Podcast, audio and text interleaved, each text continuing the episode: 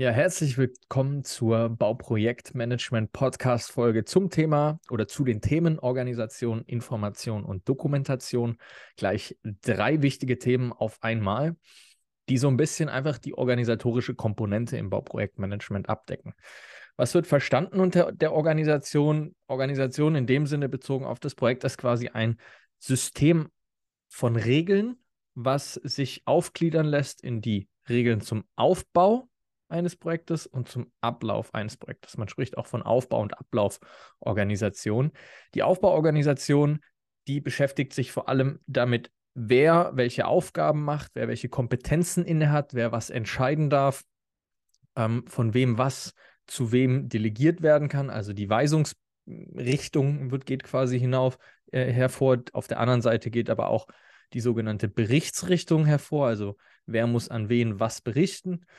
Und in der Ablauforganisation beschäftigt man sich mit ja, standardisierten Prozessen, die für die Erledigung von Standardaufgaben, zum Beispiel Rechnungsprüfungen, die werden dann normiert und unterstützen eben das Projekt mit diesem Standard.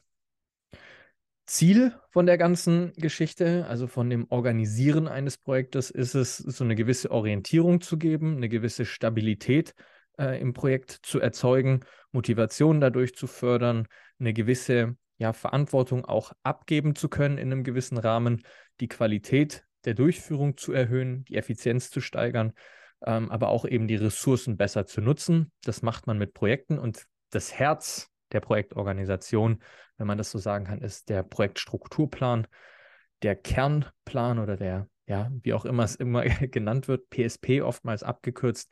Dort wird quasi die gesamte Projektaufgabe schön aufgegliedert in einzelne Teilaufgaben, in Arbeitspakete als kleinste Einheit des Projektstrukturplans.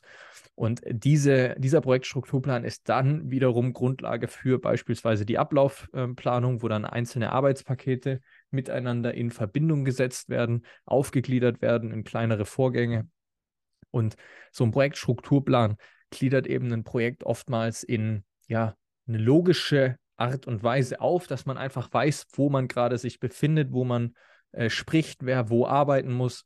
Man kann zum Beispiel Häuser in, in Geschosse unterteilen, ein Geschoss dann wieder in einzelne Räumlichkeiten unterteilen. Man kann aber auch sagen, man unterteilt ein äh, Haus erstmal in die einzelnen Gewerke, dass man genau weiß, welches Gewerk und dann in Geschosse. Also sie müssen einfach eine gewisse Logik dahinter haben, dass man sich dort gut verständigen kann, dass jeder weiß, von was gesprochen wird. Das ist an der Stelle sehr wichtig. Was dann eben auch noch wichtig ist, ich hatte es gerade schon angesprochen, Aufbau- und Ablauforganisation. Die Aufbauorganisation zeigt sich dann in Organigrammen. Also man hat dann oftmals bei Bauprojekten eben oben den Auftraggeber, Schrägstrich den Bauherrn und darunter dann die ganzen ausführenden und planenden Gewerke an den Seiten, so in, in Stabstellenfunktion, obwohl die nicht wirklich beraten sind, dann noch andere ähm, Stakeholder mit dabei, die eben einfach mit dem Projekt zu tun haben, dass, dass man einfach auf einen Blick sieht, wer alles zu informieren ist, wer dabei hängt, wer zu berücksichtigen ist. Und in der Ablauforganisation hat man dann oftmals so Swimlane-Darstellungen, dass man eben genau sieht, welcher Vorgang bei welchem Beteiligten wann sein muss und wohin er dann danach geht. Diese Organisationen oder diese, diese Organisationsdarstellung oder Formen von Organisationen sind einfach wichtig, um den Überblick zu behalten. Ähm, sind wichtig, dass jeder weiß, wer informiert werden muss, wann er informiert werden muss, zu welchem Zeitpunkt er die Information bekommt, dass jeder weiß, was seine Aufgabe ist, dass jeder dokumentiert und einfach weiß, an wen er sich wenden muss, wenn es um verschiedene Sachen geht und auch wie er vorgehen muss, um eben eine gewisse Einheitlichkeit und Qualität dann am Ende auch sicherzustellen. Man regelt sowas dann auch in Besprechungen. Meistens gibt es ein Projekthandbuch, wo all diese organisatorischen Regelungen auch vorgegeben sind. Das heißt, wenn Sie in ein Projekt kommen, kriegen Sie dieses Projekthandbuch zugesteckt.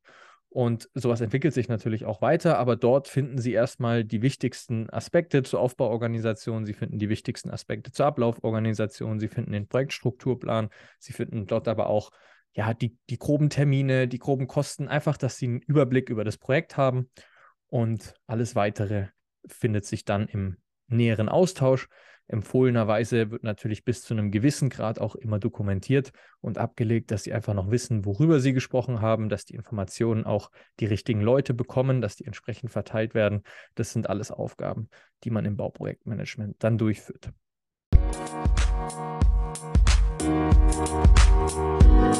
Musik.